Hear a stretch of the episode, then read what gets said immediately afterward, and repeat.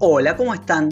La política argentina venía siendo bastante previsible en el contexto de una campaña electoral que desde julio se nos hizo muy larga, tediosa y que se acerca a su etapa final. Pero en los últimos días pasaron cosas que nos permiten al menos salir, escapar de esa monotonía que nos sumergía la política nuestra, la de cabotaje. Y en primer lugar, se debe a que se llevó a cabo la cumbre de G20 en Italia, más precisamente Roma, el sábado pasado. Esta cumbre que reúne a las economías más importantes del mundo, de la cual Argentina forma parte, producto de la gestión de gobierno de Menem, y en la que se van rotando los anfitriones de acuerdo al, orden alfabético. Ustedes recordarán que a nuestro país le tocó ser organizador del evento y, y recibir a todos los demás países en el 2018 en Buenos Aires cuando Macri era el presidente. Bueno, ahora le tocó a Alberto Fernández y a toda su comitiva representar a Argentina de visitante.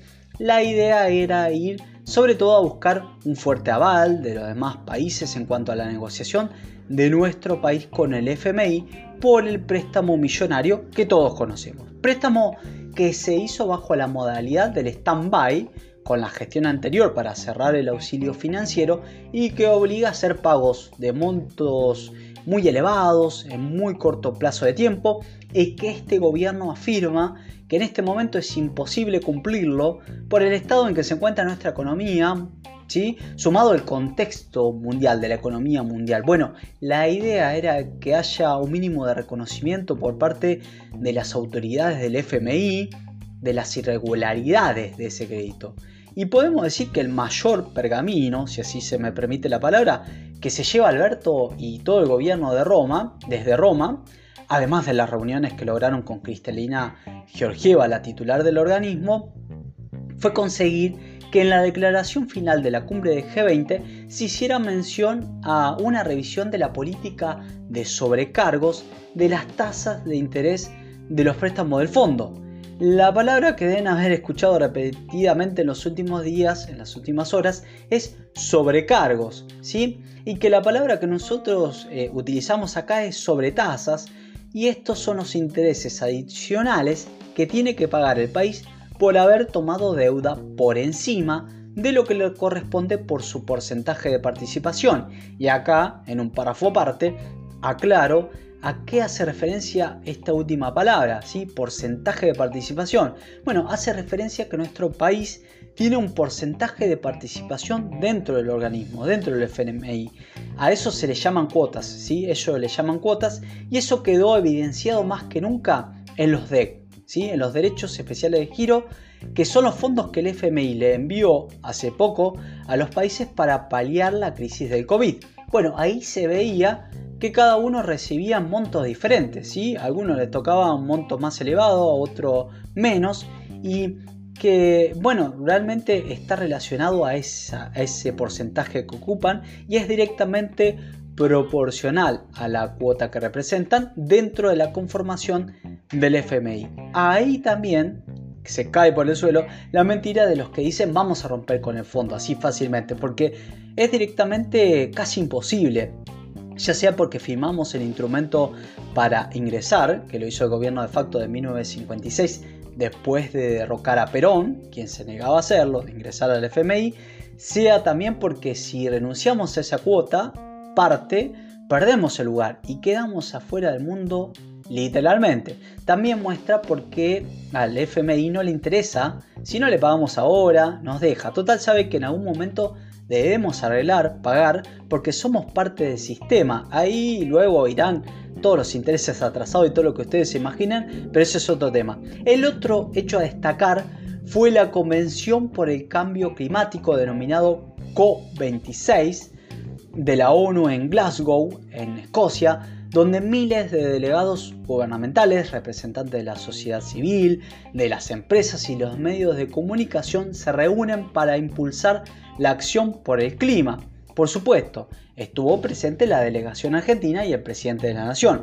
Y más allá del objetivo de la cumbre en sí, que es lograr un verdadero compromiso con el cambio climático, lo que trae como destacado para nuestro país es la noticia de último momento de un supuesto acuerdo de inversión de una empresa australiana denominada Fortescue Future del filántropo, Andrew Forrest para producir hidrógeno verde. Otra de las palabras que deben haber escuchado hasta el hartazgo en las últimas horas es la de hidrógeno verde. Y bueno, ahora todos nos convertimos en especialistas de, este tipo de energía alternativa.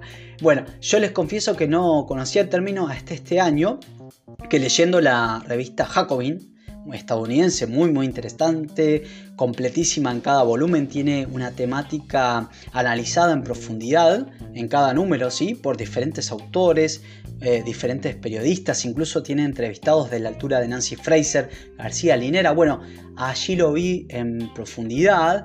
Eh, y en, la tercera entrega donde habla de catástrofe climática, ¿sí? no me voy a hacer el especialista, pero sí les puedo resumir que no es realmente un combustible en el sentido estricto de la palabra, sino que en realidad es un portador de energía. El hidrógeno es el gas más abundante del universo, que se puede obtener de diferentes maneras, pero según la forma que se utilice para hacerlo, para obtenerlo, es lo que lo define como contaminante o no. Por ejemplo, se le ponen colores, ¿sí? Tenemos la forma gris, que es la forma convencional de obtenerlo, por ende la más contaminante, utiliza el fósil.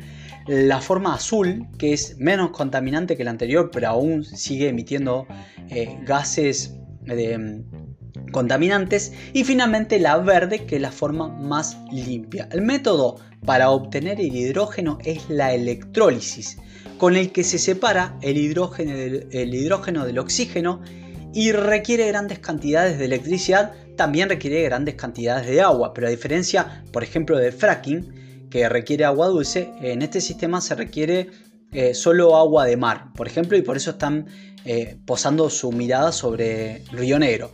Cuando esa electricidad ¿sí? de la electrólisis que se utiliza para separar al hidrógeno del oxígeno eh, proviene de fuentes renovables, por ejemplo la eólica o la solar, es hidrógeno verde, es decir, no contaminante, y por ende contribuye al plan de reducir la emisión de dióxido de carbono, por ende reducir el efecto invernadero. Si se cumple la supuesta inversión de más de 8 mil millones de dólares, es algo que traería no solo divisas, una buena noticia para nuestro país, sino también generaría supuestamente alrededor de 50 mil empleos entre los directos e indirectos. Pero primero tenemos que ser cautos por todo lo inciertos que son este tipo de anuncios. ¿sí? Muchas veces se anunciaron grandes inversiones con bombos y platillos que luego quedaron en, la nada. Por ejemplo, las inversiones chinas por 20 mil millones de dólares, eh, de dólares en el gobierno de Néstor que nunca llegaron. Llegaron otras, pero estas no. O los supuestos 2 mil millones de dólares anunciados por Macri de empresas de energías renovables que tampoco nunca llegaron, por poner dos ejemplos recientes, ¿no? La ecuación económica de todos modos no está resuelta. Por eso escuchaban a Pichot cuando daba el anuncio decir que faltan arreglar algunos temitas cambiarios, porque los australianos quieren traer los dólares para hacer eh, todo, para instalar todo y luego comenzar a exportar. Pero esos dólares están afuera, obviamente, y el tema es a qué precio se los van a cambiar acá. Si se los van a cambiar a 100 pesos eh, por dólar, ¿sí? el dólar oficial, o a 200 pesos por dólar, de acuerdo al dólar contado con liqui. Eso va a marcar también el tipo de cambio que se va a utilizar en el futuro, por ejemplo, para, girar utilidades al exterior, en el futuro, como digo, pagar deudas, eh, repatriar el capital si en algún momento lo hacen, entonces a eso lo están negociando ahora. También en la convención Alberto volvió a insistir con cambiar deuda por acción climática, como lo hizo varias veces atrás. Y este punto a mí me hace mucho ruido, porque no nos están explicando bien a los argentinos qué significa eso, cambiar deuda por acción climática, si es beneficioso para nosotros o no, tanto a corto, mediano o a largo plazo, pero sabiendo a lo que apuntan lo dudo, porque implica instalar el concepto de deuda ambiental, que lo incorporemos en nuestra agenda de un momento para el otro, si de manera intempestiva, eh, sin haber resuelto otras prioridades básicas, como por ejemplo que en el país hay cada vez más pobreza, que cada vez hay más argentinos que no comen, y esto estaría excluyendo la justicia social. También exige crear servicios ecosistémicos, tecnologías verdes, todas estas movidas debemos preguntarnos a quiénes benefician realmente. Y, digo sobre todo por lo intempestivo que se, se, está instalando. ¿Nos traerá progreso a la mayoría o solo será beneficioso para unos pocos?